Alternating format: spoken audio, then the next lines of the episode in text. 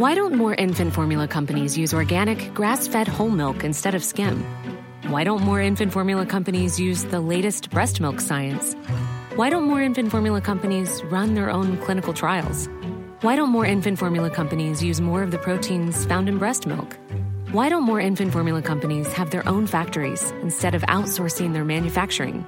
We wondered the same thing. So we made ByHeart, a better formula for formula. Learn more at byheart.com. noticias. ¿Qué tal? ¿Cómo le va? Estás a punto de escuchar Yo soy Javier Alatorre. las noticias con Javier Alatorre. La vamos a pasar muy bien. Comenzamos.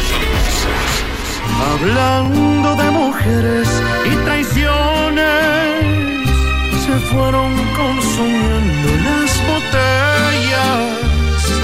Pidieron que cantara mis canciones y yo canté unas dos en contra de ellas.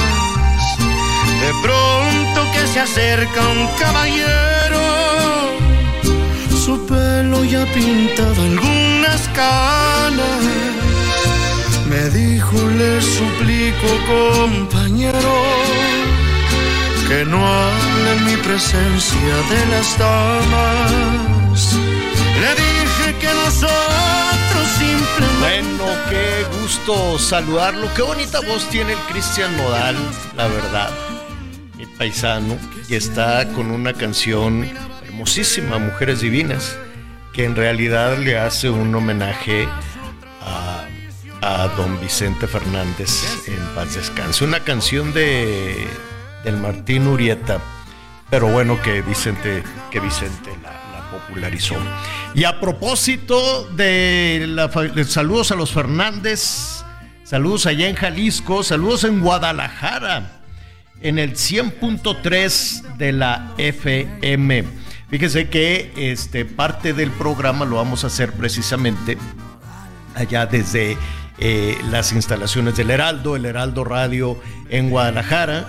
Hay un evento em, que es la Feria Internacional del Libro de Guadalajara, que se ha posicionado a través del tiempo como uno de los eh, grandes, grandes eventos de literatura y no nada más de literatura porque hay muchos intercambios, hay eh, intercambios de todo tipo, hay ideas de todo tipo, hay propuestas de todo tipo, no se trata únicamente de que van los autores o las casas editoriales a promocionar sus sus este sus novedades, ¿no? Sabe ahí las discusiones, generalmente asisten pues eh, en ocasiones los candidatos, algunos, algunos no les va muy bien, luego le sacan, como dice Xochitl, sacatito para el conejo, luego le sacan porque es difícil, se ponen nerviosos y generalmente los políticos no están muy vinculados a la cultura. Los políticos no necesariamente leen o leen otro tipo de cosas, o sea, sí leen, pero leen otro tipo de cosas. Entonces cuando van a un ambiente como este en el que no ellos no, no, no se sienten cómodos, no es su mundo, no forman parte de ello, pues tienen dos opciones, o van con mucha cautela, o deciden este, no ir, o eh, la otra opción es que puedan adoptar una posición agresiva, ¿no? Que es una reacción natural, ¿no? Es una reacción natural de la gente cuando no se sienten cómodos en algún espacio pues le mientan la madre al espacio, ¿no? A esa, a esa situación. Hazte de cuenta, Miguelón, que pues un día te invitan a, a un evento en el que pues no, no te vas a sentir que observado, te van a preguntar, ¿no? Y tú no, pues, no son tus cuates así de qué onda, Claro. ¿cómo estás? ¿No? Entonces hay dos opciones y es muy válidas todas, ¿no? Este, ir con cautela. eh, y- pero disfrutarlo, disfrútalo y aprovechalo y abres nuevos espacios, abres nuevos horizontes, eso de decir, no, yo no quiero ir ahí porque ni son mis cuates y quién sabe, pues a lo mejor te estás perdiendo de algo muy padre, ¿no? A lo mejor te estás perdiendo así, no, es que esos parientes me caen gordos y su posada siempre este, me ven feo y, y te pierdes de algo que puede ser divertidísimo y que puedes aprender mucho. Opción dos, no voy. Oye, que por qué, ¿qué te importa? No quiero ir, punto. ¿no? O no, ni siquiera así agresivo. No, fíjate que este, pues ya tenía yo la posada de la oficina y pues es que los niños, luego, ¿no? Y entonces pues, no vas y puedes dar tu justificación amable, como el caso de Claudia Sheinbaum, que muy amable dijo, pues no, muchas gracias. O puedes tomar una posición defensiva, este, agresiva, y decir que yo ir a esos bailes, pero para nada, porque son unos desgraciados que ponen no sé qué y luego ve tú a saber que me van a dar en el ponche, ¿no? Entonces hay muchos que toman esa, esa posición desde Palacio Nacional. Pero el que sí aceptó y se, está, se le está pasando, bueno, que a gusto es el Miguelón. ¿Cómo estás, Miguelón? ¿Dónde andas? Hola Javier, ¿cómo estás? Me da mucho gusto saludarte. Pues efectivamente te estoy saludando en esta ocasión desde la Feria Internacional del Libro, como tú bien sabes, realizada aquí en la Expo Guadalajara. Qué bonito lugar, ¿eh? La verdad es que está muy bonito, está este está grande, moderno, mucha tecnología. El, el, lugar en donde está llevando a cabo esta edición 37 de la Feria Internacional del Libro es un espacio, es un espacio muy grande. De pronto recuerdo los que se hacen en el World Trade Center y yo creo que todavía este espacio es mucho mayor. Es una feria que es muy concurrida. Mira, Javier, platicaba hace rato con algunos este, de los expositores y con algunas personas que también están acá por la Feria Internacional del Libro. Y si nos ponemos a revisar, señor, después de este asunto de la pandemia, me parece que llega este evento organizado por la Universidad de Guadalajara, pues otra vez al 100. ¿no? Porque con estas limitantes que había, con el COVID, la recuperación económica, hoy, hoy es una situación completamente distinta. Ahorita en este horario, eh, se está llevando a cabo parte de... Recordemos que la, la Feria Internacional del Libro, Javier, además de que por supuesto sirve de foro para, la, para los nuevos libros, para la discusión, es también un centro de negocios. Aquí también se cierran muchos negocios en diferentes ámbitos y sobre todo lo que tiene que ver con la cultura y todo lo que tiene que ver también pues con las cuestiones con las cuestiones de la literatura, pero el hecho es que es un evento de talla internacional. En esta ocasión el invitado de honor es la Unión Europea bueno, vamos a encontrar stands de editoriales, de librerías de Francia, incluso exactamente en donde está la cabina de Heraldo Radio, aquí con nuestros compañeros y amigos de Heraldo, de Heraldo Radio en Guadalajara, en el estado de Jalisco. Aquí tenemos, bueno, algunos medios nacionales, pero exactamente aquí enfrente de mí está el canal 24 de Francia porque también están transmitiendo completamente en vivo a través de streaming, a través de Media Group, a través de, diferentes este, vías que tienen estos, eh, estos medios de comunicación, pero también está la RAI de Italia, también ya vi eh, a gente de Noruega, a gente de España, es decir, no es un lugar en donde única y exclusivamente se den cita los académicos o, los intelectuales, sino también es un espacio abierto para que mucha gente venga y conozca y me parece que eso es muy importante. Hay un espacio especial también para los niños, que también es, mira, si hay algo en lo que debemos trabajar, y, y, no quiero escuchar ya como, como viejito, es que tenemos que recuperar la lectura, señora La Torre tenemos que recuperar y provocar que nuestros jóvenes, que nuestros hijos, pues nuevamente se enamoren, que nuevamente tomen un libro, que lo analicen y que entren al debate. Y si hay algo que está sucediendo en la Feria Internacional del Libro, esta semana, Javier, empezó el, el 25, el sábado, es el debate, señores. ¿eh? ¿Qué debates se han estado dando en estas mesas de trabajo, en estas mesas de reunión? Ayer vino precisamente Samuel García con su coordinador de campaña que no le fue, que no le fue nada bien. Ya comentabas tú lo de Xochitl, pero qué tal también las declaraciones de los ministros. Muy interesante, sin duda, muy interesante lo que vamos a estar viviendo aquí en esta, en esta expo y con mucho gusto aceptamos la invitación y recordar que será hasta el próximo 3 de diciembre y además que es un evento que no solamente es para Jalisco, ¿eh? sino es prácticamente para todo México, incluso más allá de nuestras fronteras, Javier. Sí, Sí, eh, y fíjate que ahorita escuchándote, pues eh, estaba recordando los, los orígenes de la FIL en alguna, en alguna ocasión, bueno, pues también habría eh, acudido, he participado. Y este Raúl Padilla. Sí ha sido una parte fundamental en esta historia, ¿no? desde el origen de la FIL, desde la librería, desde su trabajo en el desarrollo, en el desarrollo cultural, en el desarrollo universitario y también, hay que decirlo, ¿no? su trabajo en la Político. En, la política, ¿no? Correcto. Eh, unos una, bueno, ya les contaré un poquito más adelante. dicen que parte del enojo que tienen en Palacio Nacional con la con la FIL es precisamente por Raúl Padilla, ¿eh? el ex rector de la Universidad de Guadalajara. Pero pues eh, ya, ya ya falleció. Este, sí, sí, sí, sí, ya, ya falleció. ¿Sabes qué pasa? Que los políticos guardan unos rencores ancestrales, ¿no? Se quedan, se quedan por alguna razón, van guardando y guardando y guardando. Imagínate ir por el mundo guardando, este, pues no sé, guardando toda esa, esa carga tremenda. Bueno, ya en un momentito, eh, un, un, poquito más, más adelante les voy a platicar. Hice una vez una cena, eh, invité a Raúl Padilla, invité a Colunga, este escultor jalisciense. Eh, ahí donde está el Hospicio Cabañas hay unas esculturas que seguramente ubicarás fantásticas de seres así fantásticos.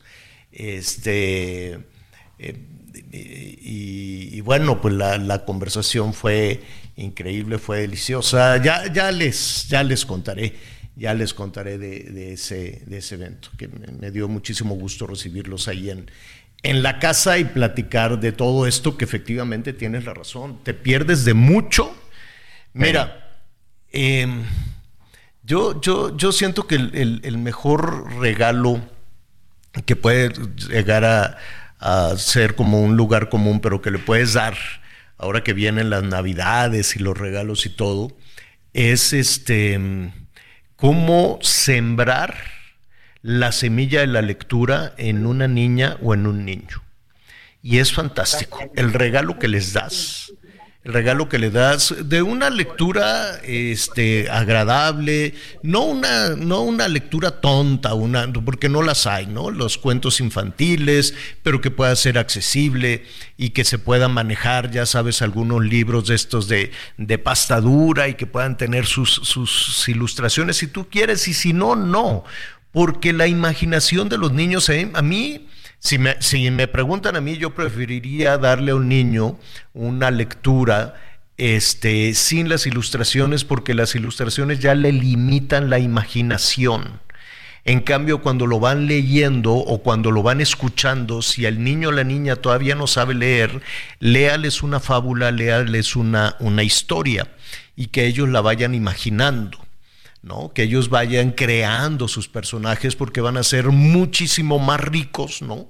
Imaginarse un, ratoncito o imaginarse la zorra y las uvas o imaginarse la caperucita, lo que usted quiera, a, la, limitación en la imaginación cuando ya lo ven este, en dibujos, ¿no? Pero que están bien, también se vale, pues, pero creo que es más rico que la niña o el niño se lo vayan, se lo vayan imaginando, ¿no? Es como cuando lees una, eh, lees una novela y tú te la imaginas de alguna manera y de pronto sacan la película y te parece la cosa más chafa. Porque nunca, nunca vamos a poder alcanzar la imaginación que tenemos, ¿no? Entonces una novela es fantástica y lo, la van a llevar al cine, ¿no? Entonces la llevan al cine cuántas novelas fabulosas de latinoamericanos o de, literatura universal, pues de pronto las llevan a las pantallas y sí, pues tiene mucho que la inteligencia artificial y, los efectos especiales y todo eso, pero no hay como la imaginación. Entonces ese puede ser un regalo increíble que se lo van a agradecer toda la vida. Y me da una, una pena, no me meto, cada quien educa a sus hijos como quiere, pero cuando veo en, en, los restaurantes, por ejemplo, ¿no? que llega una pareja con, con, el niño, un niño, una niña o dos, y lo primero que hacen es ponerle una, una especie de, de, iPad o... Sí, la, la, tableta que hoy piensan que son niñeras, Javier. Siempre he dicho, las tabletas y los teléfonos no son niñeras. Y eso es lo que muchos padres jóvenes están, este, pues ahora haciendo, ¿no? Fíjate que ahorita que, que lo que estás comentando, te voy a platicar rápidamente qué me sucedió hace un par de semanas. Estaba en el aeropuerto de la Ciudad de México y bueno, para no variar, mi vuelo se, se retrasó dos horas. y estuve caminando y empecé a caminar por las diferentes librerías o expendios de revistas, de libros que se encuentran en el Aeropuerto Internacional de la Ciudad de México. Dije, bueno, ¿qué voy a hacer dos horas? No, erróneamente no había traído el libro que, está, que estoy leyendo, Ciudad en Llamas, por cierto, de un escritor español. Dije, bueno, voy a empezar otro. Me metí a la primer librería. Javier, amigos, no sé si han hecho ese experimento últimamente. O sea, me puse a buscar puros libros de política, señor que si la 4T, que si la traición de no sé qué, que si mi amor por él no sé, o sea, puros libros de política y volteaba y veía y bueno, y pues los tradicionales, muchos de autoestima, ¿no? Bueno, está perfecto también todo este tipo de libros, pero me quedé sorprendido de lo difícil que fue elegir algo que no tenga que ver ni con política, ni con cuestiones de narcotráfico o de crimen. Y mira que yo, este, ya en su momento, pues tuve la oportunidad, la dicha de escribir un libro, el de qué se ríe la barbe, que tiene que ver con narcotráfico. Pero llegó un momento en que dije, a ver, me quiero olvidar de la política, me quiero olvidar del narcotráfico, me quiero olvidar de la seguridad, quiero leer una, pues una novela, algo por el estilo. Y fue muy complicado. Fue hasta el tercer stand, en un stand pequeñito, que encontré un libro que me llamó la atención, que se llama Los, Los Amantes de Praga, que es una novela romántica de la época de la Segunda Guerra Mundial. Dije, ah, bueno, voy a empezar a leerlo, pero me sorprendió, Javier, la cantidad de libros que hay que tienen que hablar y que hablan de la política. Y regresamos a un tema que discutíamos ayer y hoy en la mañana, de todos esos libros en donde aparecen los políticos más, este, machuchones, como dices tú, de verdad, ¿cuántos de esos libros escribieron ellos? Sí, que son los, como les dicen, escritores fantasma eh, sucede en todo el mundo, ¿eh? Sucede eh, con algunos, con algunos este, eh, personajes de la política o, de, o del espectáculo, del entretenimiento, cosas así. en muchas ocasiones les escriben el libro completo, en muchas ocasiones les ayudan, los van guiando, ¿no? Le dicen, a ver, veme contando, veme platicando y vamos armando, y vamos armando el libro, casi casi como que lo dictan y los expertos le van dando esa, esa, esa forma. Bueno, pues ya nos estarás ahí este, eh, platicando. ¿Te acuerdas a Peña Nieto el resbalón tan feo? ¿Cuántas anécdotas de la Feria Internacional de Libros? Sí, sí, sí. Es que te digo que a los políticos de pronto como que no, como que no les va, como que no les va muy bien. Bueno, saludos a nuestros amigos de Guadalajara. ¿Cómo está? Está frío, está lloviendo. Eh, tenemos el frente frío número 12. El número 12 encima. Aquí la Ciudad de México amaneció, eh, bueno, allá en el cerro, este, pues sí, sí estaba friezón. Déjame decirte, está nublado. Es el frente frío número, número 12. Y, nada, pues todavía, todavía falta un buen rato para entrar al invierno, seguimos en el otoño, los frentes fríos pues ya sabe que son eh, generalmente más de 50 y es normal pues por estas fechas, es normal que así suceda, que vamos a tener las bajas temperaturas, nada más hay que abrigarse muy bien, no en todo el país, tenemos un país enorme desde luego donde pues los frentes fríos pueden significar solo lluvias y y alguna calamidad por las inundaciones, como es el caso de Veracruz. Saludos a Veracruz, que les va a llover fuerte eh, eh, a, partir de hoy. Y además en la Ciudad de México, pues en este momento tenemos una máxima de dos, entre 12 y 14. O sea, ya aumentó. Eh, amanecimos friones, todavía algunas alcaldías de la Ciudad de México pues para en horas de la tarde bajará. Va a subir, ¿no? Va a subir hasta los hasta los 20 cacho, pero casi en todo el país les va a llover. Bendito sea Dios que va a llover, porque esto está seco, seco, lo que le sigue de seco. Y nos imaginamos que la sequía es únicamente con las cuestiones del verano. No, pues puede, no, no, no. puede bajar la temperatura, pero si no llueve, pues está la tierra seca. Así es que vamos a tener la bendición de la lluvia en prácticamente todo el país. Habrá algunos donde nada, cero, pero por lo menos en, ¿qué será? En unos 27 son 27 estados, va a llover bonito, bien bonito, tupidito, con el sureste, ¿eh? El sureste, Javier, ha estado lloviendo anoche cayó una tormenta en la zona de Cancún, pero en verdad tormenta, calles inundadas y todo esto, que bueno, al final no es tan complicado. Ahorita, por ejemplo, aquí en Guadalajara, no, va a estar bastante despejado. Acá yo te saludo con 20 grados centígrados. Ah, Dejé Cancún hoy a las 6 de la mañana con 24 grados y por, ahorita ya están 28. Y acá tenemos ahorita ya 20 grados centígrados, pero sí, ¿eh? La zona del sureste también está bajo el agua, señor. Sí, sí, eh, los frentes fríos van a provocar lluvias, va a llover tupidito con trueno. A mí me gusta mucho así, que si va a llover, que llueva. No me gusta así, eh, ah, pues que poquito y que, que, que, sí, que no, que sí, que no, que no sabes si usas paraguas o, no, se van a reír de ti, ¿no? De esa agüita chiquita, no, no, no, no, que, que llueva fuerte, va a haber truenos, va a haber rayos, relámpagos, una tronadera bonita, es más, hasta granizo. Y además, pues mucho, mucha atención allá a nuestros amigos de Chihuahua, de Durango, porque, bueno, en las zonas altas vamos a seguir con, con muy bajas temperaturas de hasta menos 10. 10 wow. bajo cero, pero ya sabemos, ¿no? En estos lugares, en, en la Rosilla, por allá, en las, en las zonas, en las zonas muy altas y boscosas, por ejemplo, de Durango, son tan bonitas esas zonas. Es muy bonito y ahorita pues nevado, imagínense qué bonito. Donde va a haber lodazales pues es en Toluca porque pues no, no, le digo es como el chipichipi. O cae nevada o mejor que se esperen. Porque este aguanieve, que esa nieve aguada y luego es puro lodazal, a mí no, no, nomás no me gusta. El Popocatépetl va a tener ahí aguanieve.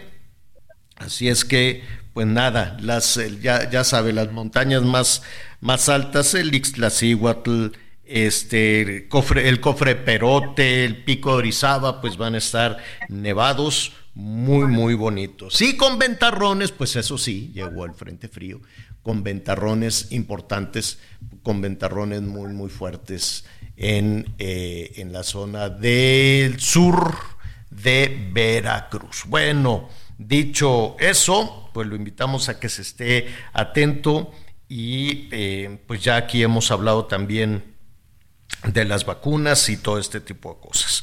Bueno, mire, este, nos están preguntando, eh, nuestros, eh, estamos buscando a los, eh, a los líderes sindicales del de, el sistema judicial, porque Miguelón ya, yo ya no entendí nada. Primero decían que estaban muy preocupados porque con el fideicomiso les estaban quitando el dinero para sus tratamientos médicos y una serie de cosas, ¿no? Y que no lo iban a permitir, que no sé qué. Después la ministra Piña dijo, ah, pues si quieren agárrenlos total, ¿no? Y dije, ¿cómo? Pero si no es dinero de ustedes, es dinero de, de los trabajadores. Y luego, pues se guardó silencio y las protestas no se dijo y nada. yo dije, a ver, ¿nos estaban engañando o qué? Después se resolvió que ese dinero se lo iban a dar a Acapulco, eh, cosa también muy nebulosa, porque no es muy sencillo quitarle el dinero a un fideicomiso de trabajadores para que después se lo des a Acapulco. ¿A quién? ¿A quién? ¿Se lo das a la presidenta municipal? ¿Se lo das a la gobernadora? ¿Se lo das al papá de la gobernadora, que es al que le encargaron ahí andar reparando? ¿Qué repara? ¿Qué no repara? ¿Qué responsabilidad eh, tiene? Eh, ¿Hasta dónde llega ese, ese tipo de responsabilidad? Pues es una parte muy nebulosa y sobre todo que se van generando muchísimas expectativas. Eh, le ofrezco aquí una disculpa. Es el helicóptero. Ya te, ya te llegó el helicóptero. ya, pero ya Oye, pasó. pero sí, en esa Sí. parte vamos a platicar en un rato más, porque aquí de pronto la pregunta, este Javier amigos, es ¿a quién le toca qué? Al gobierno federal, ¿hasta dónde es su responsabilidad? ¿Hasta dónde es la responsabilidad de los empresarios? ¿Hasta dónde es la responsabilidad de los seguros? Acapulco nuevamente nos está dando el ejemplo y nos está diciendo que también somos un país que no estamos acostumbrados a asegurar nuestras cosas, no estamos acostumbrados a asegurar nuestros domicilios y que más allá de que no los aseguremos, me parece Javier, que no es un tema de que no querramos, sino que a veces no se puede porque los seguros son carísimos y también son Oye, yo, le, pregunto a nuestros amigos para que nos llamen ahorita en lo que empiezan los anuncios. ¿Quién debe de pagar las casas que se destrozaron? ¿Los dueños? ¿El gobierno? Y cuando dicen el gobierno, pues es el dinero de los ciudadanos. Claro. ¿Quién debe de reparar eso? Vamos a hacer una pausa y volvemos.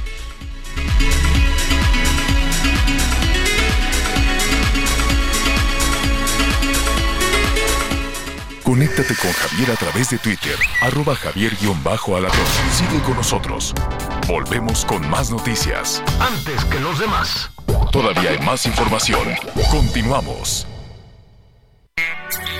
Destaca entre la multitud Infinity QX55 2023. Provocativo diseño que atrae tus sentidos. Ahora, con 36 meses sin intereses o bono flexible. Descúbrelo en Infinity Polanco, Calzada General Mariano Escobedo 476. Ansures, teléfono 5590-357748. Válido del 1 al 30 de noviembre. CAT promedio del 10.4% sin IVA para fines informativos. Consulta www.infinity.mx diagonal promociones.html. Las noticias en resumen. Muy bien, son las 11 de la mañana con 31 minutos, tiempo del centro de México.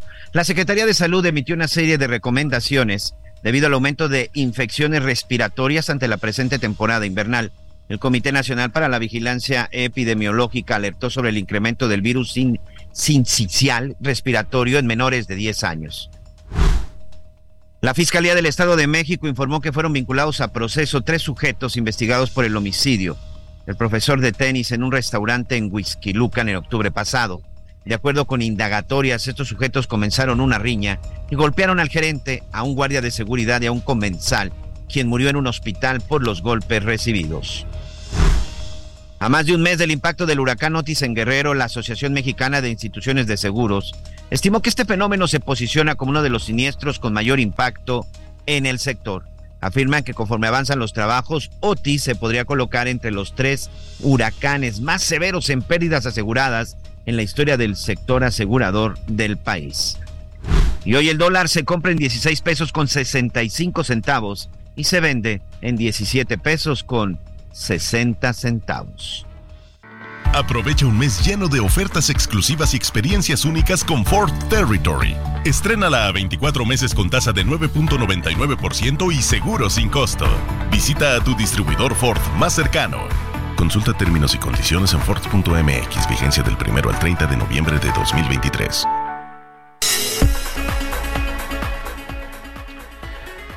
Bueno, gracias, gracias Miguel, saludos a nuestros amigos allá en Guerrero, en Chilpancingo y a nada, ya estamos muy, muy cerca de, de poder, em, de poder saludar también a nuestros amigos en, Acapulco, pues es que el huracán se llevó, se llevó todas las, todas las instalaciones.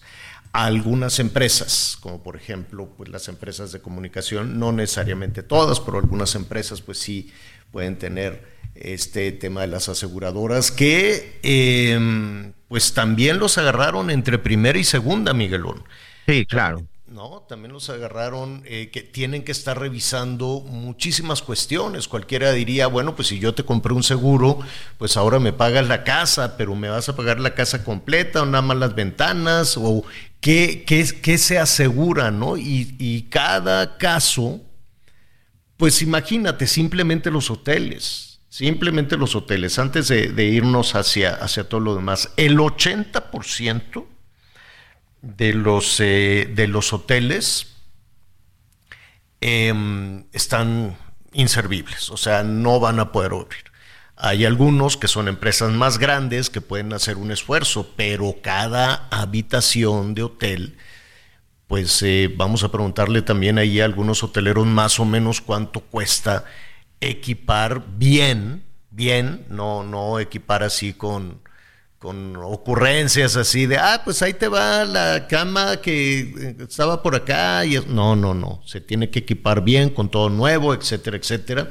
Pues debe costar un dinero. Segundo, que tengas el proveedor, el proveedor para eso, ¿no? No vaya a suceder como estas promesas que hizo el gobierno federal. 350 mil este, refrigeradores, 350 mil estufas, no sé cuántos colchones. Sí, ¿de dónde? A ver, la logística para trasladar. Es más, ¿con qué lo vas a comprar?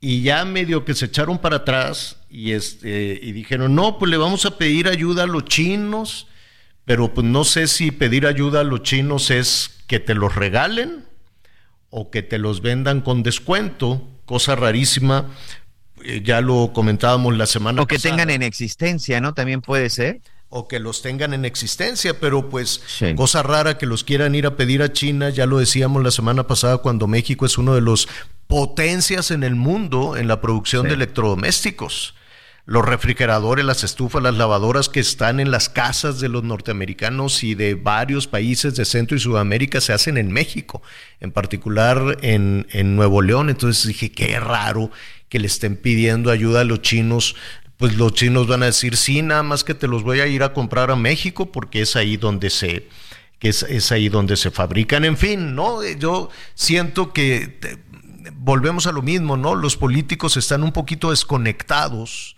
de muchas de las realidades en, en nuestro país, pero cada eh, cada vez que hay una tragedia, un terremoto, una inundación o alguna algún desastre, algún desastre natural, el gobierno promete, ¿no? El gobierno promete, pero tampoco te dice cuándo lo va a cumplir, y hay de todo. Eh, se derrumbó una mina, te prometo que los vamos a sacar y pues y no los sacan, ¿no? Y te prometo que los niños van a eh, estudiar hasta que tengan 18 años, ¿no? Y se van quedando. Ahora, esto no es un asunto de Morena, todos los gobiernos hacen lo mismo, sean del PRI, sean del PAN, sean de partidos locales, prometen y prometen y le apuestan al olvido y le apuestan a que las personas que escucharon esa promesa se tranquilicen, no los estén señalando, no estén protestando, no los incomoden, que pase el tiempo, que cambien de administración y ya después no haya quien, no haya quien este, reclamarle. Esto viene a colación porque si el 80% de los hoteles están destruidos, pues ahora imagínese las casas, los edificios, los condominios, las, eh, las zonas eh, urbanas de mayores carencias, las zonas urbanas que de por sí que de por sí estaban abandonadas, con drenaje deficiente, con una iluminación deficiente, las zonas urbanas de autoconstrucción, ¿no? Hemos visto cómo diferentes ciudades van creciendo y sobre todo Acapulco que demanda servicios, pues mucha gente llegaba y pues le aventaban ahí otro piso, le aventaban un muro, le ponían un techito y bueno, y por eso se destruyó todo, porque, porque no hay especialistas para eso. Cuando se habla de autoconstrucción y que bueno, pues es que como la muchacha se embarazó, pues háganle un cuartito y así van creciendo, así van creciendo las este, propiedades muy frágiles muy frágiles y por eso vino una devastación bárbara. Bueno, ahí está la devastación. Ahí están las toneladas de basura, ahí está la pestilencia, ahí está todo roto. ¿Quién tiene que solucionar eso? ¿El gobierno municipal? Ya escuchamos a la presidenta municipal quejándose con los vecinos que le reclamaban, oye, quítame la basura y dijo, ¿con qué dinero? Si a mí no me dan dinero. Hay que recordar que los municipios están es en, en, toda la, la, escala de administración son los más castigados. Y entonces se gritoneó con los ciudadanos y les dijo, ¿con qué dinero quieres que te quite eso? Tú quítalo. Y si no lo quitas te voy a multar. Imagínate tú. O el gobierno del Estado. ¿Qué va a hacer el gobierno del Estado? Va de, de cómo va a solucionar lo que ha prometido. Hay cosas que sí pueden cumplir y el gobierno federal también. Pero la reconstrucción, ¿qué significa la reconstrucción? Pues mire, si lo bajamos a, la percepción fundamental de lo que significa la reconstrucción es volver a ver Acapulco bonito, construido, limpiado, limpiado, este, eh, eh, ¿cómo se dice? Limpio, pero limpio, bonito. Eh, y con los edificios, con las ventas limpiado, hazme el fregado favor. este, con las ventanas, con los árboles. El 80% de los árboles ya no existen. Reforestado iba a decir, reforestado, perdón. Eh, bonito, reforestado, eh, con calles, con luminarias, con drenaje, pero drenaje de veras, no drenaje que tenga las descargas o de aguas pluviales con basura o de drenaje a las, eh, a, a las playas. En fin, ¿quién debe ser responsable? Si una persona perdió su casa, ¿es el gobierno municipal? ¿Es el gobierno del estado? Es el gobierno federal o es el propietario de la vivienda el que tiene que hacerse cargo. Ahí está en este momento la discusión. Jorge Cano es investigador del programa de gasto público y rendición de cuentas de México Evalúa. ¿Cómo estás, Jorge? Qué gusto saludarte. Mira, ya nuestros amigos ya me están bulleando por el limpiado, pero bueno. ¿Cómo estás, Jorge? Qué gusto saludarte. ¿Qué tal, Javier? Eh, todo bien, gracias por la invitación. Oye, Jorge, qué complicación esta porque hemos escuchado una y otra vez cuando llega algún nivel de, de, gobierno, que en el caso de Guerrero ha sido nebulosa la participación de gobierno federal, ¿no? Pero la oferta se puso sobre la mesa, ¿no? En el sentido, la gente tiene la percepción de que alguien va a llegar a construirles su casa nueva.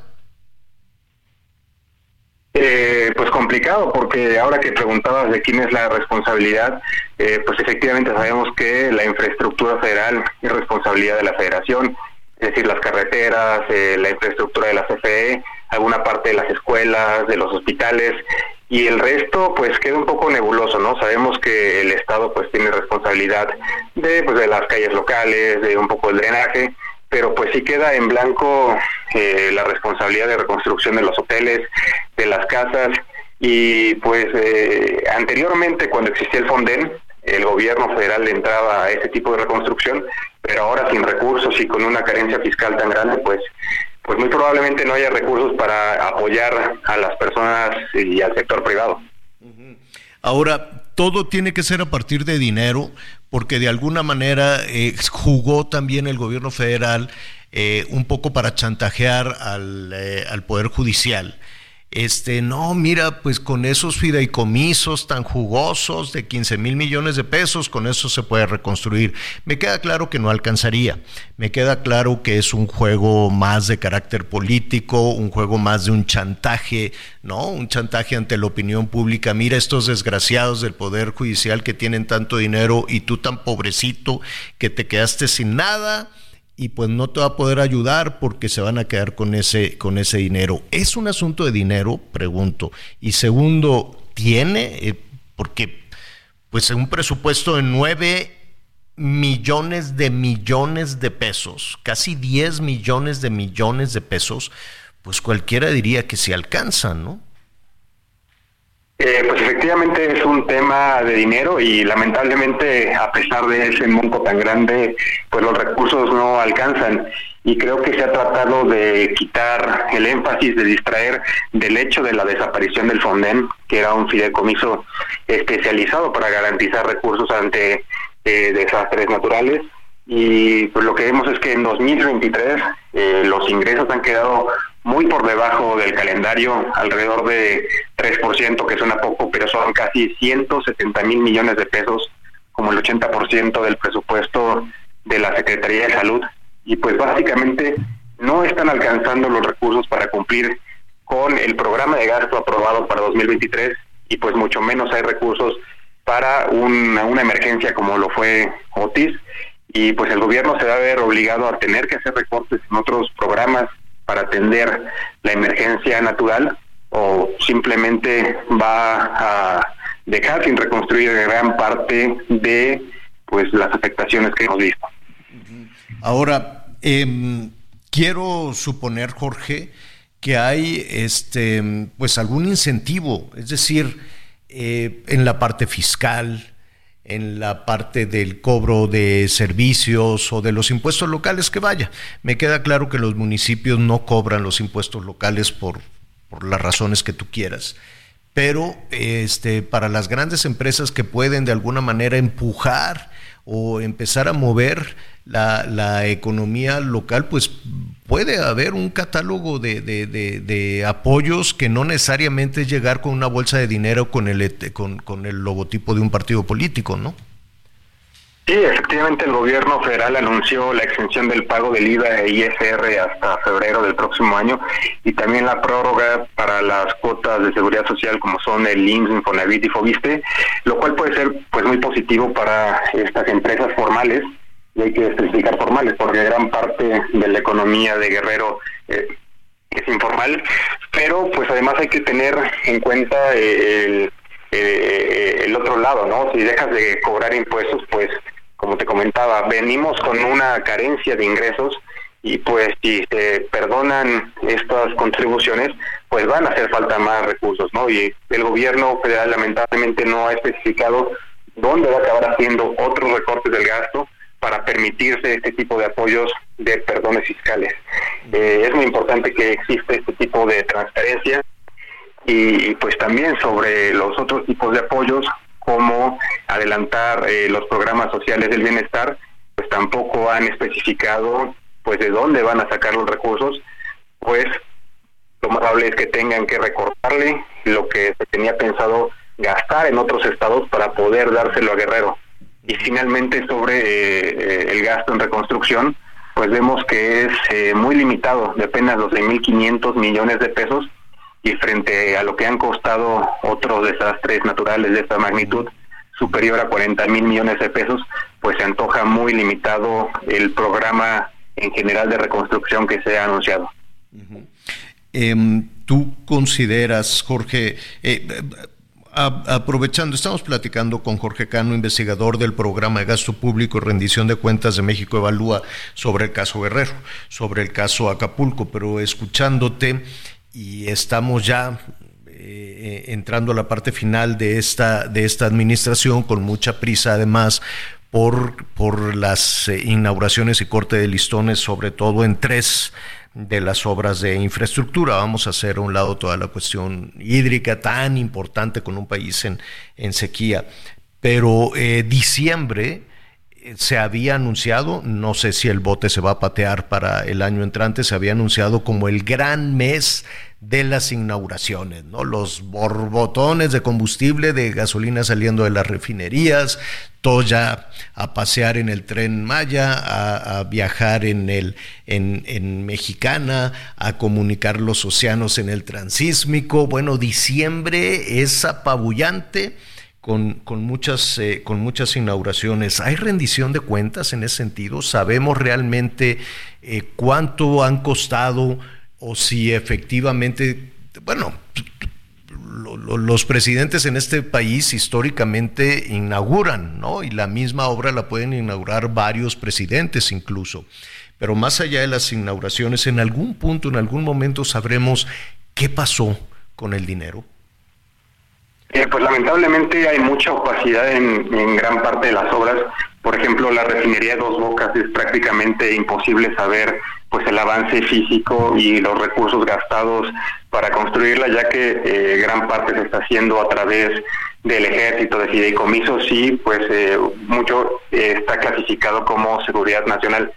Eh, lo que sabemos, por ejemplo, es el presupuesto del tren Maya y pues para 2024 nosotros calculamos que va a tener un sobregasto de más de 170% frente a lo que habían planeado. Y este tema de los sobregastos, de inaugurar sin que esté completa la obra, pues es un tema eh, en general de todos los partidos, no hay que achacárselo a, la actual administración. Y creo que el énfasis que tenemos que tener es eh, profesionalizar el desarrollo de infraestructura.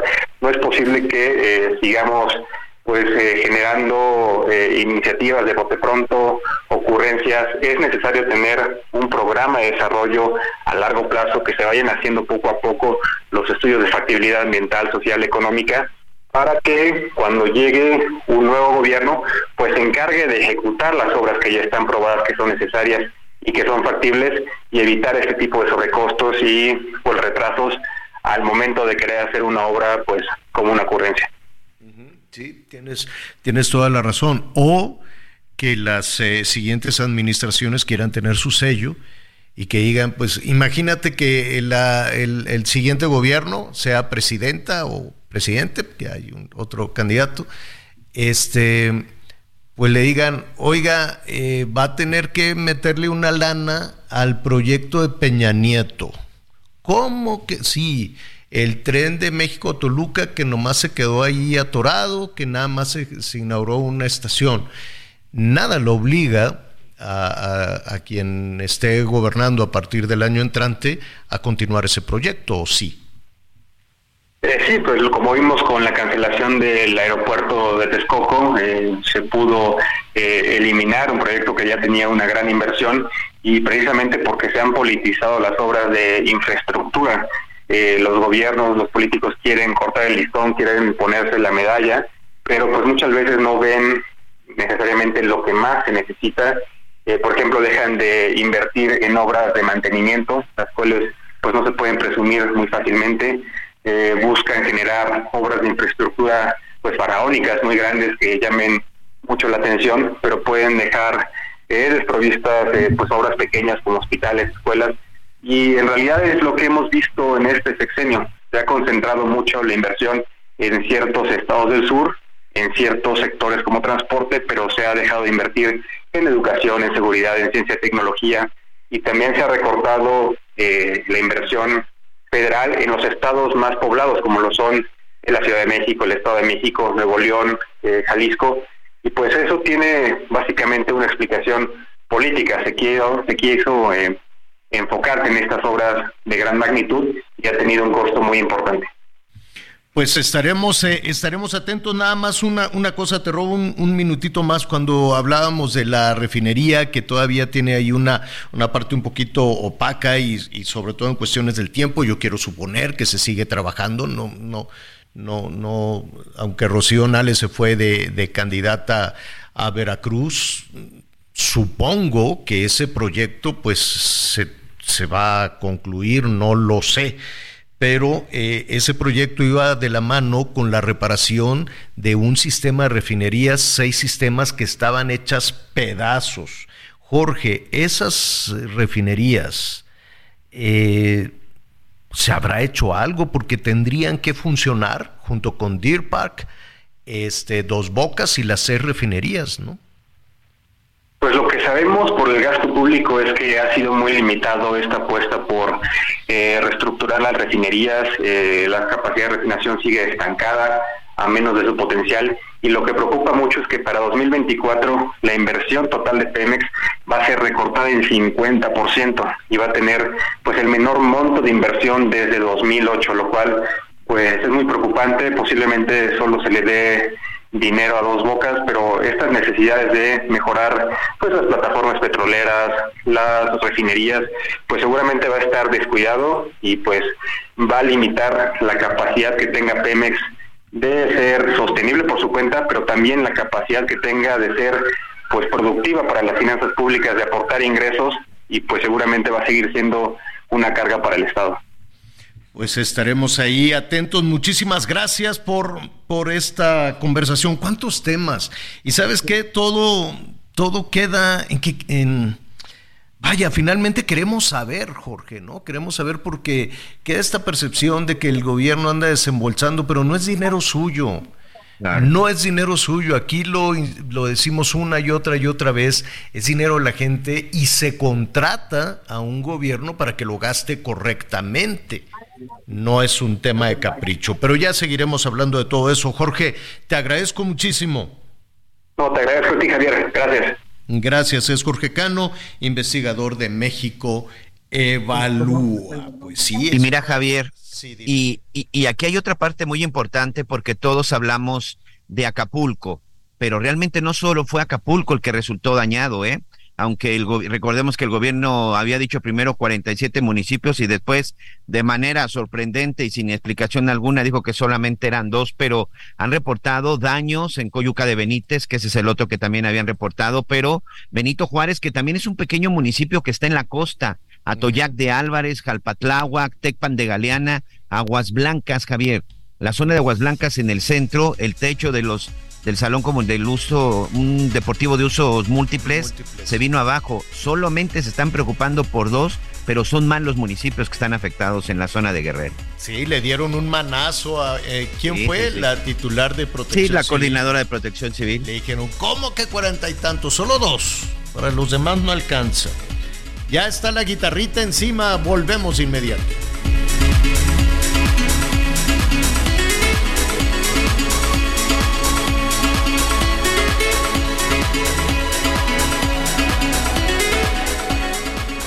Conéctate con Miguel Aquino a través de Twitter, arroba Miguel Aquino. Toda la información antes que los demás. Ya volvemos. Todavía hay más información. Continuamos. Vive un mes. Planning for your next trip? Elevate your travel style with Quince. Quince has all the jet setting essentials you'll want for your next getaway, like European linen, premium luggage options, buttery soft Italian leather bags, and so much more. And it's all priced at 50 to 80% less than similar brands. Plus, Quince only works with factories that use safe and ethical manufacturing practices. Pack your bags with high-quality essentials you'll be wearing for vacations to come with Quince. Go to quince.com slash trip for free shipping and 365-day returns. Lleno de ofertas exclusivas y dinamismo con Ford Escape híbrida. Estrénala a 24 meses sin intereses más seguro promocional. Visita a tu distribuidor Ford más cercano. Consulta términos y condiciones en Ford.mx, vigencia del 1 al 30 de noviembre de 2023. Fue gracias a una fuga que se localizó una toma clandestina de combustible, esto en la colonia Lomas de San Miguel, en el municipio de Tonalá, en plena zona metropolitana de Guadalajara. Se trata de una toma aparentemente clandestina. A unos 300 metros había un contenedor de 32 mil litros arrastrando una manguera. Por lo pronto, las autoridades de Pemex y de la Guardia Nacional ya trabajan en controlar y acordonar esta zona. Desde Guadalajara, Mayeli Mariscal, Heraldo Radio. La noche de este lunes se registró un fuerte incendio en una bodega que almacenaba carbón. Esto obligó a que los cuerpos de auxilio que llegaron a la colonia Victoria desalojaran a 23 familias de sus domicilios ante el riesgo de que el fuego se extendiera a sus casas. En las labores de sofocación trabajaron Protección Civil del Estado, Protección Civil Municipal de Monterrey, así también como una empresa privada que llevó dos máquinas para poder controlar el siniestro. Ya controlado el fuego, se realizaron trabajos durante la madrugada de este martes de sofocación, así como el retiro de algunas eh, paquetes de carbón que estaban todavía sin ser alcanzados por el fuego. Los trabajos continúan y las familias permanecen sin entrar a sus hogares. Afortunadamente este incendio no dejó personas intoxicadas o lesionadas. Desde Monterrey, Nuevo León, Juan Teniente. Descubre un SUV de lujo que lo tiene todo. Infinity QX50. Ahora, con 36 meses sin intereses o bono flexible. Descúbrelo en Infinity Pedregal, Avenida Insurgente Sur 1355, Jardines del Pedregal.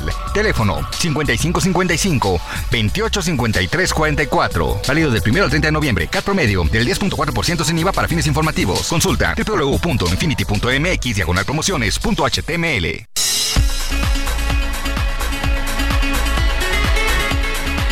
Bueno, oye, este, Miguelón, estoy viendo, ya ves que hay empresas que se dedican a, pues a medir, ¿no? Las, eh, las percepciones de seguridad, hay otras empresas que miden los niveles de bienestar, o qué tan, eh, tan eh, el, ¿cómo se llama? El esquema, la escala de felicidad, ¿no? Qué tan Sí. felices son son algunos, este, eh, ¿cómo se llama? Eh, países. Bueno, entonces le están preguntando a los millennials y a la generación Z. La generación Z son más jóvenes que los millennials, ¿no? Son, Sí. digamos que es la parte... Los millennials, ¿qué, qué edad tendrán ahorita los millennials? ¿Trein- ¿Treinta y tantos, cuarentas, más o menos? Yo creo, yo creo que deben de estar entre los 30, ¿no, Javier? Treintas, pues sí, más o menos. Y la generación Z, pues son los, eh, es la generación que les, que les eh, siguen, ¿no? ¿no? Sí, la generación Z, correcto. Aquí estoy precisamente revisando esto. Fíjate que la generación de los llamados millennials es a partir de los 90. Entonces sí, deben de andar por ahí de los 32, 35 años. Mira, a los, eh, a los millennials, por ejemplo, el costo de la vida ah, sí les preocupa, pero no tanto. ¿No? Entre 30 a 35%, digamos que 3 de cada 10, 4 de cada 10 les preocupa el costo de la vida. ¿Por qué? Porque pues decidieron pasársela más cachetona. Dijeron, no, pues si, si no tengo que trabajar, pues me dedico a, pues no sé, a pasear en la condesa muy a gusto. Total, si voy a la casa de mis papás, pues no me van a negar el plato de sopa y puedo regresar a mi cuarto de cuando era estudiante y todavía tengo ahí mi, mi, mis juegos, ¿cómo se llamaban estos juegos? En fin. Los videojuegos. Los videojuegos y como quiera me prestan el sofá y me van a decir cosas, ¿no? Me van a decir, vete a trabajar, pero pues al ratito se tranquilizan, se la pasan tranquilo. Entonces el costo de la vida no les preocupa tanto a la generación que le sigue a ellos, que son las que nacieron casi en el año 2000, del 97 al 2012, que es la generación.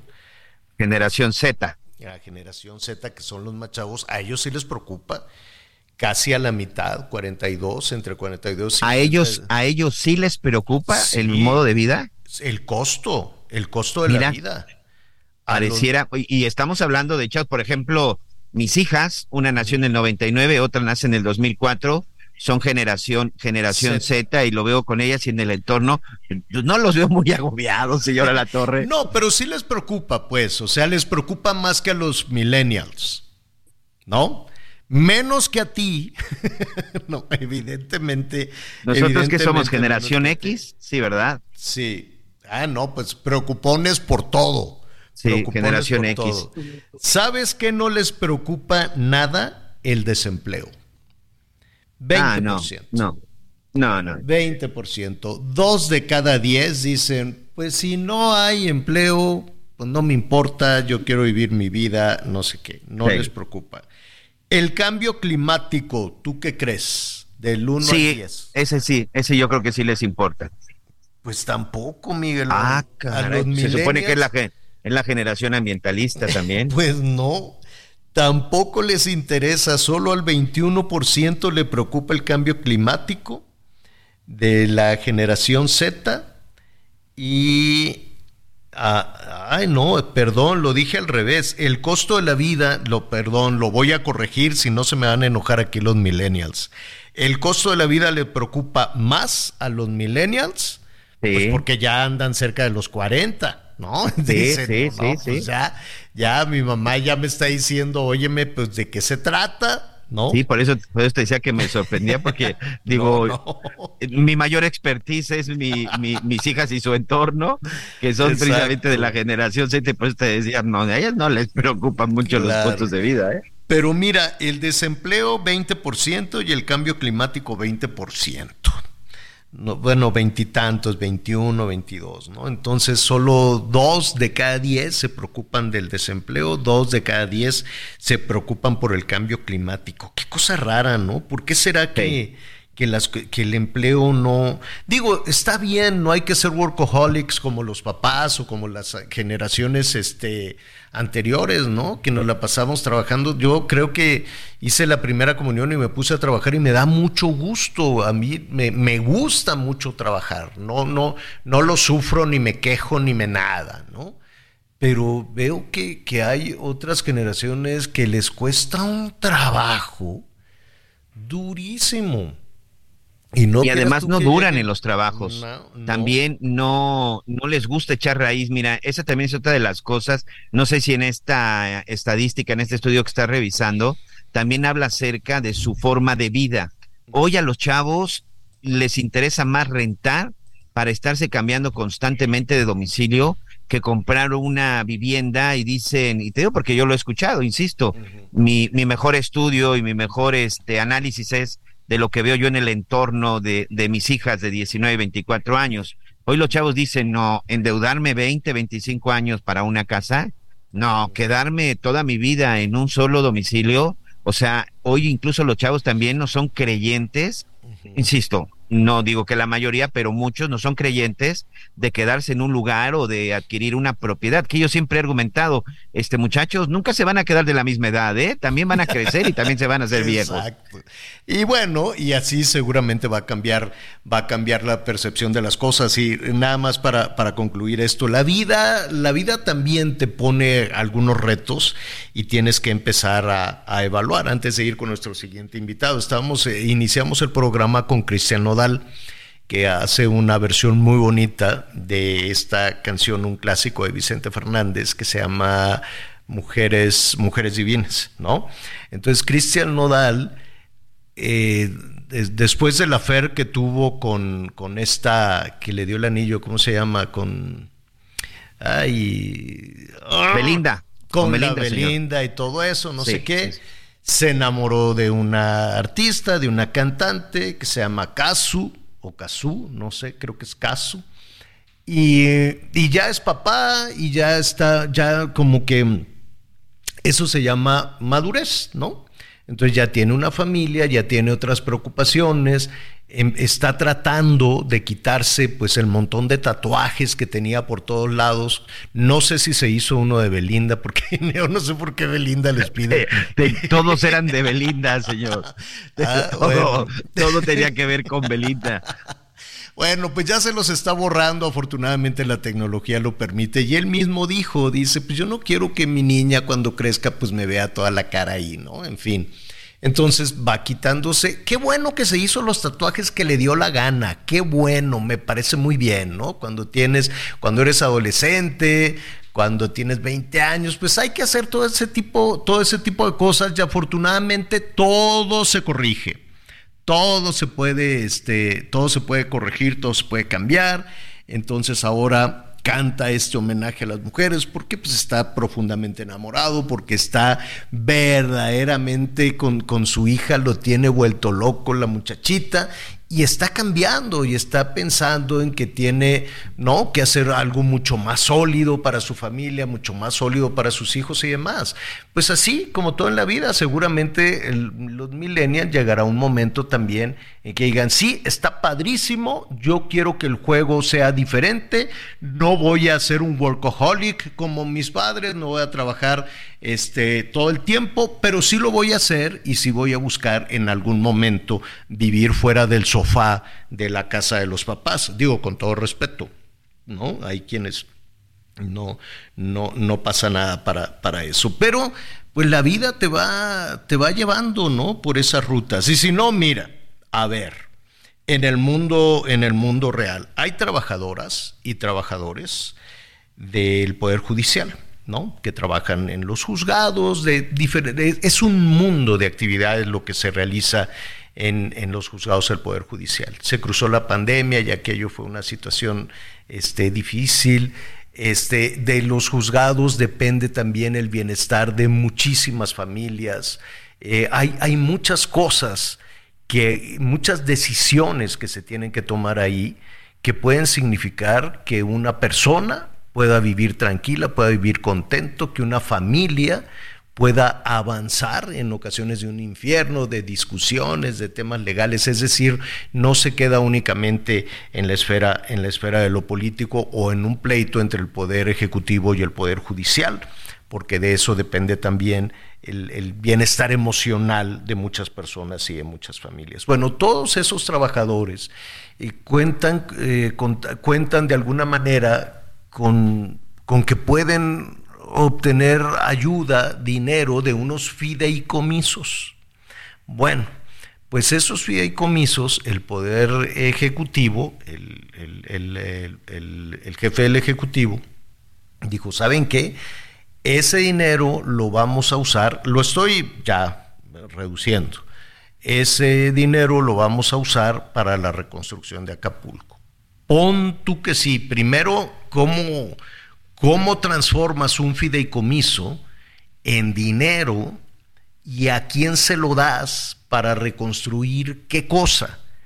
¿Se lo das a Félix Salgado, el papá de la gobernadora? ¿Usted se lo daría? ¿Usted le agarraría esos 15 mil millones y le diría, toma, Félix, vete a reconstruir? ¿O se lo das a la gobernadora? ¿O se lo das a la presidenta municipal?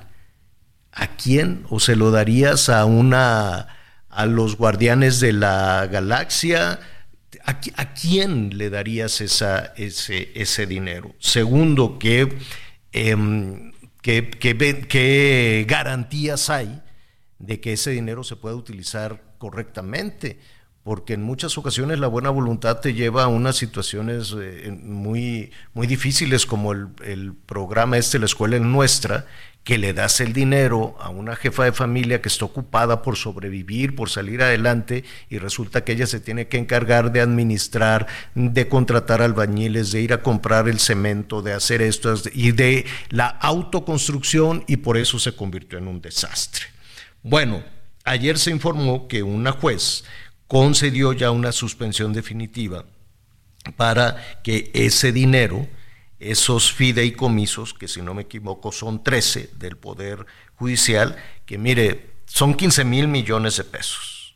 15 mil millones de pesos que a estas alturas, pues yo ya no sé si van a ser para los trabajadores, si van a irse a la Secretaría de Hacienda, si se van a ir a Acapulco, cómo se irían a Acapulco para poder eh, ver un poquito más de cómo están las cosas.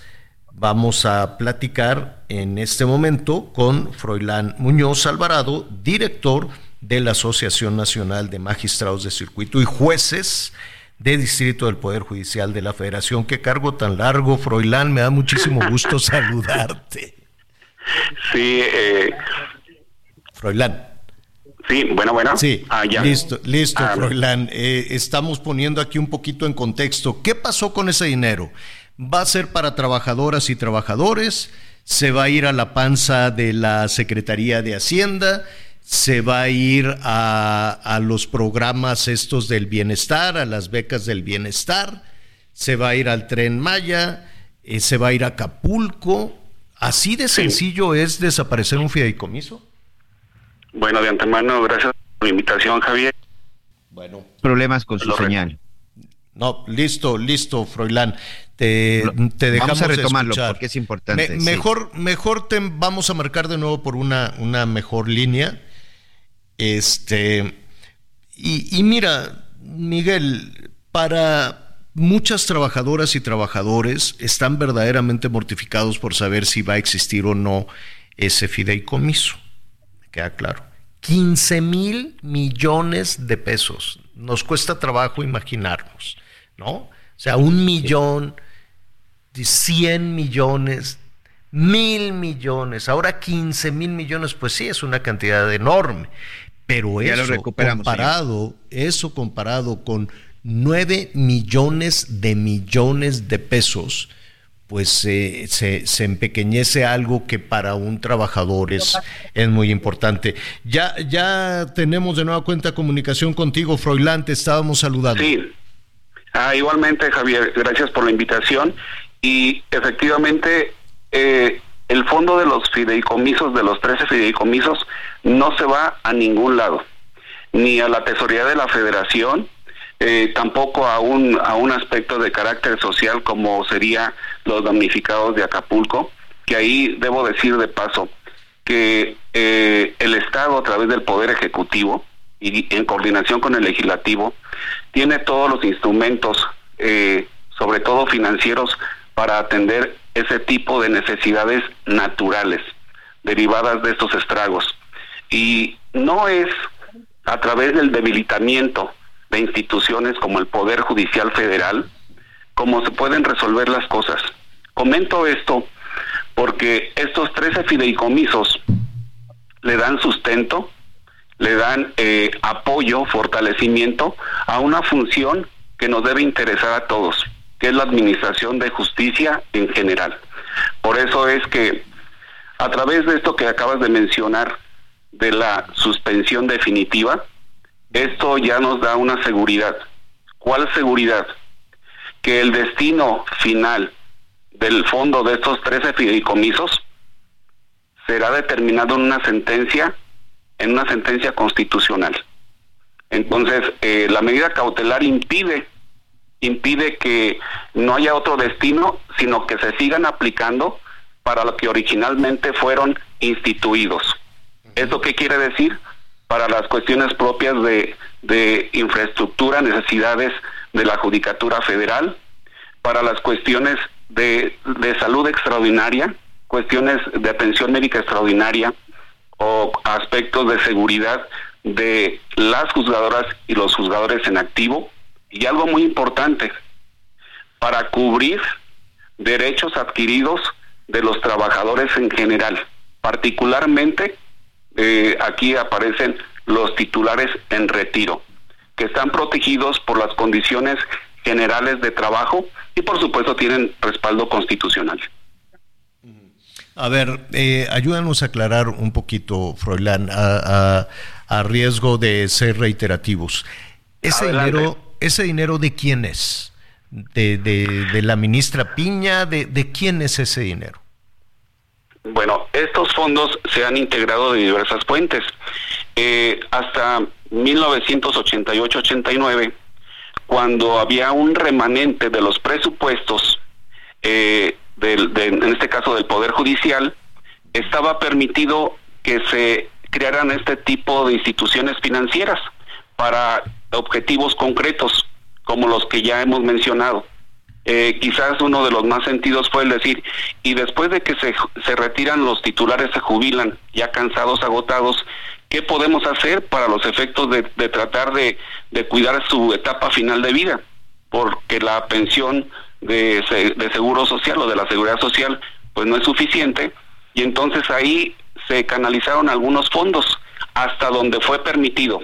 Después de ello, pues ya ha sido un buen manejo financiero por parte de, de los, eh, en este caso, instituciones del Poder Judicial Federal como la Suprema Corte, el Consejo de la Judicatura y el Tribunal Electoral del Poder Judicial de la Federación, buen, buen manejo financiero que los ha mantenido, porque estos son para atender necesidades a largo plazo, no se agotan en un ejercicio fiscal en un año. Entonces, eh, así se fueron integrando y bueno, a manera de conclusión en este en este tema ha sido el buen manejo financiero transparente eh, informado periódicamente de lo que se tiene hasta el día de hoy.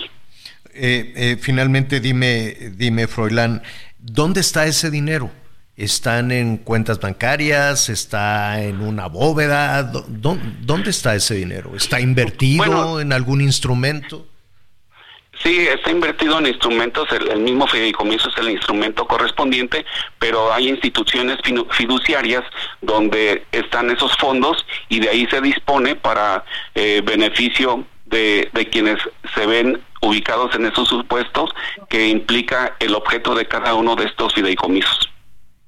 A ver, nada más para, para ser un poquito claros, vamos, vamos a poner un caso.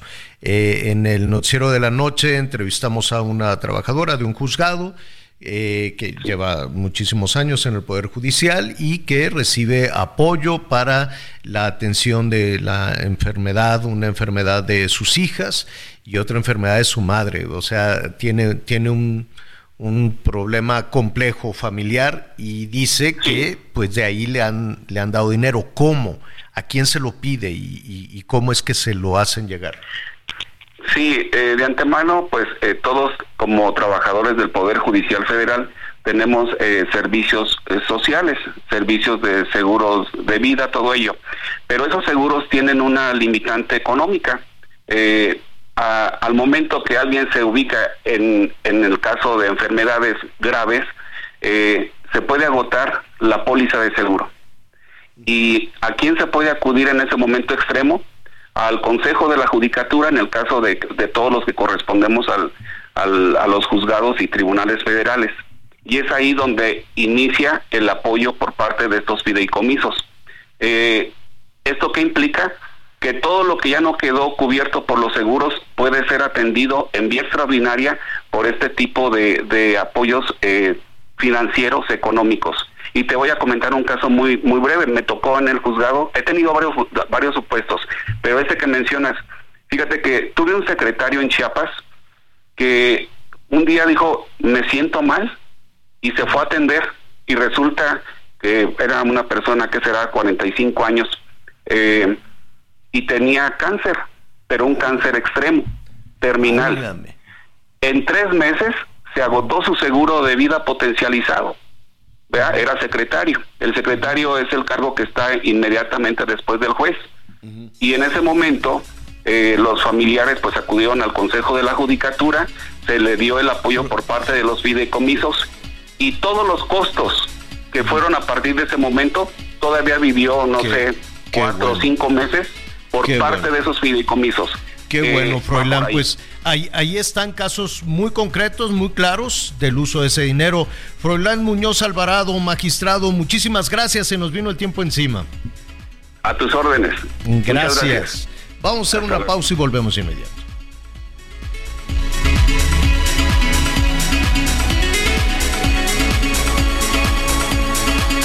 Conéctate con Ana María a través de Twitter, arroba Anita Lomelí. Toda la información antes que los demás. Ya volvemos. Todavía hay más información. Continuamos. Las noticias en resumen. Muchas gracias. Continuamos con más información. Fue sentenciado a 70 años de cárcel Diego Elguera por el feminicidio de Fernanda Olivares, conocida como Poli y por feminicidio en grado de tentativa contra Fernanda Cuadra en junio del 2021. Este joven atropelló a ambas mujeres después de una fiesta en calles de la alcaldía Iztacalco de la Ciudad de México.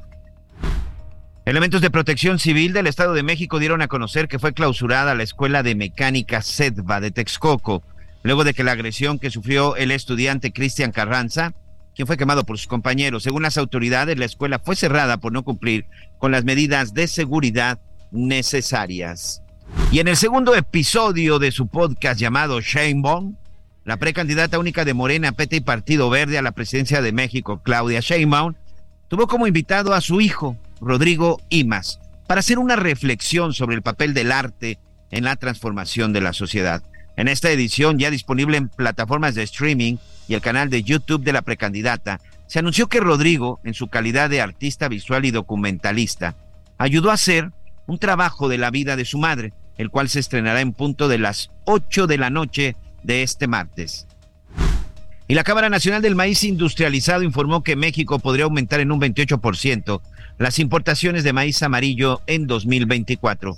Esto por los problemas de comercialización, bajos precios y la menor producción de este cereal a causa de la sequía en el país. Bueno, bueno, pues muy bien. En un ratito más, a ver, Miguelón, tú querías si te dijeran machirulo. ¿Con machi, machi qué? machirulo chunda chunda. Eres un machirulo chunda chunda. Ay, caray, mira, este. e, esas sí no las tenía en mi diccionario. ni yo, pero. ¿Qué pues significa? no sé, ahorita voy a checar porque las incluyeron ya las incluyeron en la Real Academia de la Lengua y, nos tenemos que actualizar, Miguel. O no ande yo diciendo una mala palabra, ¿verdad? Mira, agregaron cookie, big data, este, que, ah, pues lo que es, apenas hoy lo están agregando aquí, tanta polémica que ha causado el tema no binario, pues no existía no existía hasta, hasta hoy. Entonces, este, no, pues sí tenemos muchísima tarea porque se agregaron 4.381 No, no. Dios en el, en el diccionario de la lengua española. Mira, de por sí, de, por sí el español, bendita, bendita lengua, para muchos extranjeros dicen, no hay idioma más complicado que el español porque tiene muchas palabras. Y cada una tiene un significado completamente diferente. Entonces, si de por sí le sumas otras cuatro mil, no, pues mm. va a seguir todavía siendo el idioma más complicado para aprender, ¿eh? Pues ya no te voy a decir ni machirulo ni chundo chundo porque es despectivo. Es, resulta que es este machista. Pero pues si ya tenemos machista y misógino, ¿Para qué lo complicamos? ¿Para qué lo complicamos? Eres un machirulo. Chunda, chunda, no sé ahorita que nuestros amigos. Pero fíjate, además dice, es la expresión coloquial y despectiva. Ah, es una forma de, de manera despectiva de una persona, especialmente un hombre, que exhibe una actitud machista. Pues ya es despectivo que te digan, digo, no, no es despectivo, no, no machista ni misógino, es, es una, es una calificación de tus, de, de tu actuación, ¿no? Pero bueno, pues está bien. Digo, los idiomas son también vivos. está ya en, la- en el diccionario.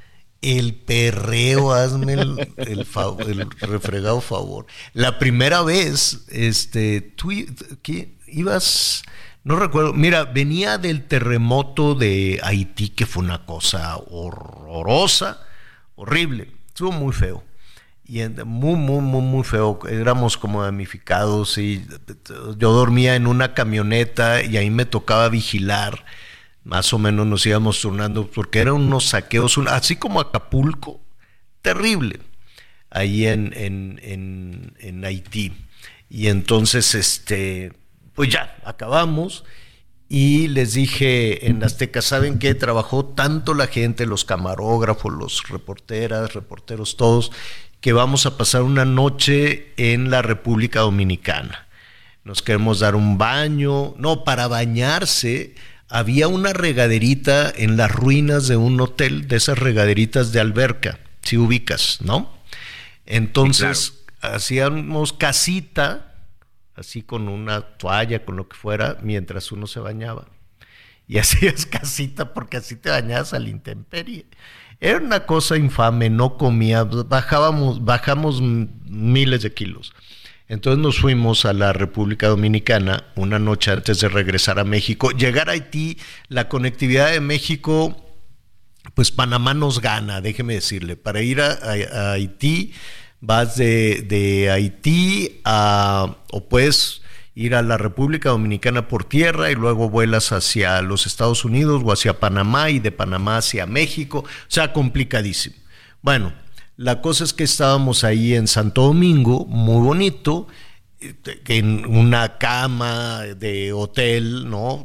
Como debe de ser, y que te bañas con agua caliente, eh, todo muy bonito. Y vámonos a cenar, y cenamos pues como, como, bueno, de todo, y tráigame esto, y tráigame lo otro. Bueno, pues sí, todos muy bien cenados. Y de pronto eh, empieza la música y fue la primera ocasión en que yo no solo, digo, sí había escuchado, pero yo no había visto el perreo.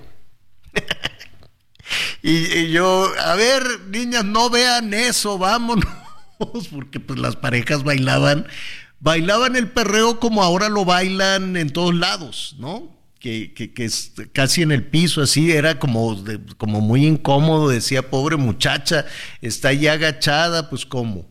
Y, y- y yo dije, pues estos bailes dominicanos, y mira tú, ya se extendió, se extendió muchísimo el, el perreo, pues cada quien, como dices tú, está uno hablando como viejito, qué cosa, pero bueno, pero bueno, ahí está el perreo y otro montón de palabras que al ratito las vamos a repasar.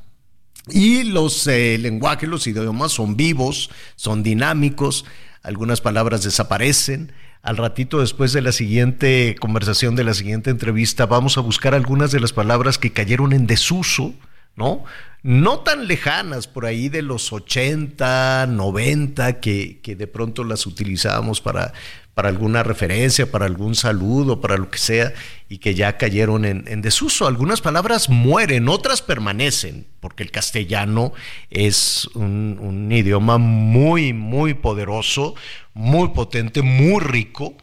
Podríamos estar hablando sin repetir una sola palabra durante muchísimo tiempo por su extensión y por su riqueza. Ojalá no se pierda, pero bueno, eh, va, va creciendo con estas nuevas, con estas nuevas palabras. Ya se acerca el aguinaldo. Pague sus deudas de entrada, haga eh, compras inteligentes. Y por ahí hablábamos, mire, si tiene por ahí un millennial, y pues cámbiele de sofá, no, cámbiele, cámbiele de sofá. Es también una muy buena oportunidad cuando de muebles se trata, ¿no, Miguelón? Sí, Javier, y me parece que eso es indispensable en el día a día, en tu casa, pero sobre todo, bueno, pues los workaholics como tú, como Ana María, como un servidor, pues tenemos, tenemos mucho tiempo que pasamos en la oficina, que pasamos detrás de un escritorio, de una cabina, de una sala, de una sala de edición. Por eso es muy importante el entorno. Hoy quiero darle la bienvenida y agradecerle a Juan Pablo González. Él es el CEO de Línea Italia. Es una empresa que es básicamente uno de los líderes en la industria de mobiliario para oficina.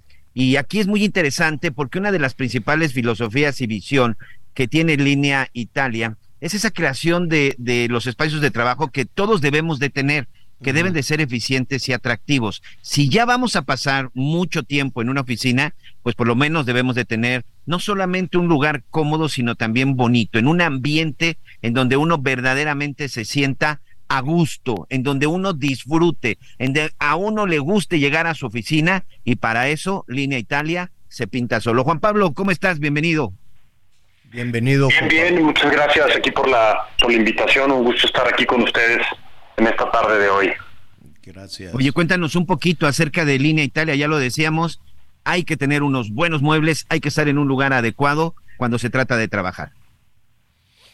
Es correcto, sí, mira, les platico un poquito. Eh, hoy en día en Italia somos la empresa número uno en México en fabricación y, diseño de mobiliario para oficina. Tenemos más de 30 años asesorando felizmente a nuestros clientes eh, para, para que le podamos dar para que ellos les puedan dar todas las herramientas que sus equipos hoy en día necesitan para ser competitivos en este ambiente de negocios ahora que ha cambiado tanto, como fue el, COVID, que fue hace ya eh, algunos ayeres que vino a cambiar la manera de hacer negocio de tantas empresas y ahora el mucho más reciente, el famoso nearshoring, que nos está pegando mucho aquí en México, que hay que saber aprovechar, que es una fantástica oportunidad para el sector empresarial. Y una parte importante es ir evolucionando. Bien dices tú, hay gente que hoy, bueno, pues hace el trabajo desde casa o de otras formas, pero también hay una forma diferente. Es decir, qué importante es estar a la vanguardia y ustedes lo están, Juan Pablo. Así es. Eh, nosotros, eh, yo considero que te platicaré aquí brevemente las fortalezas que más eh, nuestros clientes valoran en nosotros, sobre todo con este ambiente ahora tan tan cambiante en los negocios, son estas tres que te puedo platicar. Mira, la primera es la facilidad que es tratar con Línea Italia. Realmente nosotros le echamos muchísimas ganas para que sea, para que nosotros nos encarguemos de todo el asesoramiento eh, desde el proceso de, hacer el levantamiento, cotización, la propuesta, que lo hacemos encantados de la vida y sin compromiso alguno, de una manera súper amigable para nuestros clientes. La dos, yo diría que también nos la, no la, la dicen muchísimo nuestros clientes, es la eh, nuestros tiempos de respuesta son incomparables hoy en día. Para darte un ejemplo, nosotros estamos respondiendo, entregando y cumpliendo con nuestros proyectos, digamos, en tres semanas, cuando el estándar de la ah, industria ahorita está en, ocho semanas. La verdad es que es, algo, es algo muy, una ventaja muy fuerte que nos ayuda pues a posicionarnos, ¿no? Y lo último es el precio. Al ser nosotros expertos en manufactura y por los 30 años que llevamos, yo te puedo decir hoy en día muy seguro de mí mismo, con la mano en la cintura, que tenemos los precios más competitivos del mercado nacional, estamos hasta un 30% más abajo que todos nuestros competidores y hoy en día, bueno, con tanto desarrollo industrial y empresarial que hay en México, pues esa diferencia se vuelve pues muy, muy grande y es una ventaja que ojalá tus radioescuchas pudieran también aprovechar este, con toda la confianza, ¿verdad? Y además muy importante que la expansión que está teniendo Línea Italia, tengo entendido que están pues cada vez llegando a diferentes espacios del país. Así es, sí, justo estamos ahorita a tres semanas ya, Dios mediante, a nuestra mega inauguración en Ciudad de México, en nuestro showroom nuevo, en Querétaro también, eh, que, son áreas que están teniendo mucho crecimiento industrial. Ya tenemos nuestros showrooms en Monterrey en Aguascalientes y próximamente ya estamos eh, a seis meses, diría yo, de inaugurar Guadalajara, Tijuana y San Luis Potosí, muy invitados. Oye, pues qué bien. Yo, perdón que meta mi, mi cuchara aquí en la en la conversación, pero este, mira, en muchas ocasiones, Pablo, eh, queremos montar una oficina y pues no sé, de pronto no sabemos, ¿no? Y eh, vamos buscando en eh, vamos buscando en internet y luego vamos a algún almacén y luego vamos por aquí y hacemos una mezcolanza de una serie de cosas que al final del camino pues no son las mejores. Te escuchaba que ustedes asesoran a las personas, pero de pronto la gente se puede sentir un poquito intimidada, ¿no? De decir, oye, pero si yo hablo este negocio y me dicen, a ver, en tantos metros cuadrados tú puedes montar esto, esto, esto y esto otro, sí, sí los asesoran en hacer rendir bien su presupuesto. Es correcto, Javier. No, te puedo platicar la cantidad de ejemplos que hemos tenido con nuestros clientes tan solo este año, en donde tienes toda la razón, es, es muy intimidante eh, tener que abordar pues un, pues un problema como oye cómo hago no es nada más oye pues necesito este, estas estaciones de trabajo hay que pensar hay que pensar en los departamentos que van a ocupar ciertas áreas. Diferentes personas como tú lo como tú lo sabes tienen diferentes funciones y requieren diferentes herramientas para hacer su trabajo. Te puedo dar aquí un ejemplo un área de finanzas un área de contabilidad un área de auditoría. Necesita privacidad necesita cuidar un poquito el, el almacenamiento de documentos que pueden ser un poco sensibles necesita un poco el control de sonido, pero estamos hablando de un área de ventas, estamos hablando de un área de recursos humanos, un área de capacitación de personal. Ahí lo que necesitas es espacios abiertos, dinámicos, que fluya el aire, que la gente pueda caminar, que la gente pueda interactuar entre ellos para hacer esas relaciones interpersonales que, fortalecen y son una ventaja competitiva para las empresas y a eso nos dedicamos, a darles precisamente esa asesoría. Y te voy a decir una última cosa que, que me gusta mucho decir, lo hacemos sin compromiso a ah, diferencia pues igual de, nuestros competidores, así es, sin ningún compromiso. Oye, a mí me bulean muchísimo Miguel, Anita, todos, porque mi oficina está francamente fea. Luego te voy a mandar unas fotos. Tiene años sin remodelar esa oficina, señor. A ver, déjame decirte, en diciembre del 20, no sé qué, ¿eh? dije, ahora sí ya, hasta aquí llegamos. Entonces la pintaron y hasta ahí me quedé. No, y hasta ahí me quedé. Es una cosa infame. Pero bueno, ya lo haremos como experimento. Danos un número telefónico o tus redes sociales, por favor. Sí, como anillo al dedo, mira, eh, nuestra página web es lineaitalia.com.mx, así todo pegado muy fácil, lineaitalia.com.mx. Eh, nuestro teléfono es 5578 58 68 41 y para que aproveches Javier a todos tus radioescuchas que mencionan este anuncio en tu programa, les vamos a dar un 15% de descuento para todos sus proyectos sin preguntar. Entonces, nada más mencionando tu programa, ya vamos a estar del otro lado, ¿qué te parece? Otra vez el número telefónico. Muy bien. Claro que sí, es 55 78 58 6841 o nuestro sitio web línea ahí están todos nuestros nuestro, nuestro equipo de ventas esperando, lineaitalia.com.mx, 15% sin preguntas para cualquier tamaño de proyecto, Javier. Ándele pues, pues muchísimas gracias y ahí está, una, una buena oportunidad que como siempre estamos buscando oportunidades para nuestros amigos en todo, en todo el país. Gracias. Gracias a ustedes, un gusto. Oye, Gracias, Juan Pablo. Vamos a ser los primeros en llamar, señor. Oiga, pero a ver, mire, Miguelón tiene una oficina increíble. no, tu oficina de, allá del sureste está padrísima, Miguelón. Ahí la, ahí la vamos acondicionando, sí, sí, sí. ¿Sabes qué fue lo primero eh, que me preocupé de en esa, en esa oficina, en esa cabina alterna? El lugar en donde voy a estar sentado tanto tiempo. Sin duda esa es la parte más importante eh, de que estés sentado, pero que no te duela, ya sabes dónde, porque estás ahí sentado ahora, señor. La espalda y todo, sí, yo también. los riñones y todo. Una silla buena, pero es de Siria también. Ahí está la pobre silla. Si llegan los de Lina me van a decir, oiga, pero ¿cómo está sentado en esa antigüedad? ¿No? Pero, pero bueno, es de Siria también. Porque en la prisa de que no, bueno, sí, pero no, pero es que si cierra, si, o sea, meter a los trabajadores y no sé qué, no, hombre, es una cosa.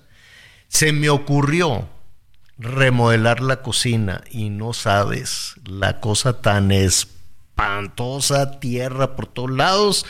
Tuve que suspender y ahora me quedé en el peor de los mundos, ¿no? Con una obra a la mitad. y este y luego y luego vino el, la, variación esa tremenda de voltaje ya voy para casi un mes y todavía no se ha podido reparar del todo con las fregadas tarjetas y que se quemó la tarjeta, que se quemó la tarjeta, nada, nada cala. En fin, ahí está. Estamos como siempre buscando buenas oportunidades para nuestros amigos, para nuestros amigos en todo el país. Este, ya eh, me quedé pensando en qué palabras se podían haber utilizado por ahí en los 90, eh, palabras que de pronto han desaparecido. ¿no? Hay que decirles a, nuestros amigos también ahí que nos, que nos llamen, que nos digan, ¿no? En, un ejercicio nada más así como de memoria, eh, palabras que, se utilizaban de alguna manera, ¿no? Como, ¿qué será? ¿Qué, qué, frase te acuerdas así, Miguelón, que se puedan haber... Eh, utilizado, que cambien pues mira, Yo de las, yo de las cosas que de repente este platico y que mis hijas me bulean cuando digo, por ejemplo, es que yo de niño o de joven iba a las tocadas. ¿Qué es eso? Sí, iba a las tocadas porque se llevaban a cabo en X lugar. O el término discoteca. Sí, es que cuando yo iba a la discoteca y mis hijas me bulean y dicen, papá, es que ya no se dice así. ahora, es antro. Sí, sí, sí, sí, sí. Sí, sí, la disco, la disco, claro. Exactamente, exactamente. El, eh, pues, no sé. Eh, Oye, es, es como lo del término bullying. No sé si recuerdas que en nuestra época no se decía que te bulleaban, si no era de que te agarraban de barco, por ejemplo, ¿no? Que se utilizaba mucho también esas frases de que es que este niño está agarrando de barco a fulano, o es que este niño está barqueando a fulano. Era cuando nosotros hablábamos del término que hoy se dice bullying, porque esto existe desde hace décadas, Javier Alatorre, desde hace décadas. Sí, sí, sí. Pues ahí está. Al ratito díganos usted de qué frases o de qué palabras se, se, acuerda, pero apúrese porque de pronto se nos va, de pronto se nos va el programa. ¡Qué barbaridad! ¡Qué velocidad! Oiga, nos están preguntando de, de esta tragedia de la boda en Nuevo León, en ese municipio de Nuevo León. De los eh, atropellados. De que, pero qué, qué mala entraña de la gente qué mal entraña de la gente. Todavía no queda muy, muy claro, al parecer, una persona, uno de los invitados. A ver, si usted no estaba enterado de esto, hubo una boda el fin de semana, hubo una boda el sábado. Cuando estaban saliendo ya en la madrugada del domingo, pues algunos de los invitados en el salón.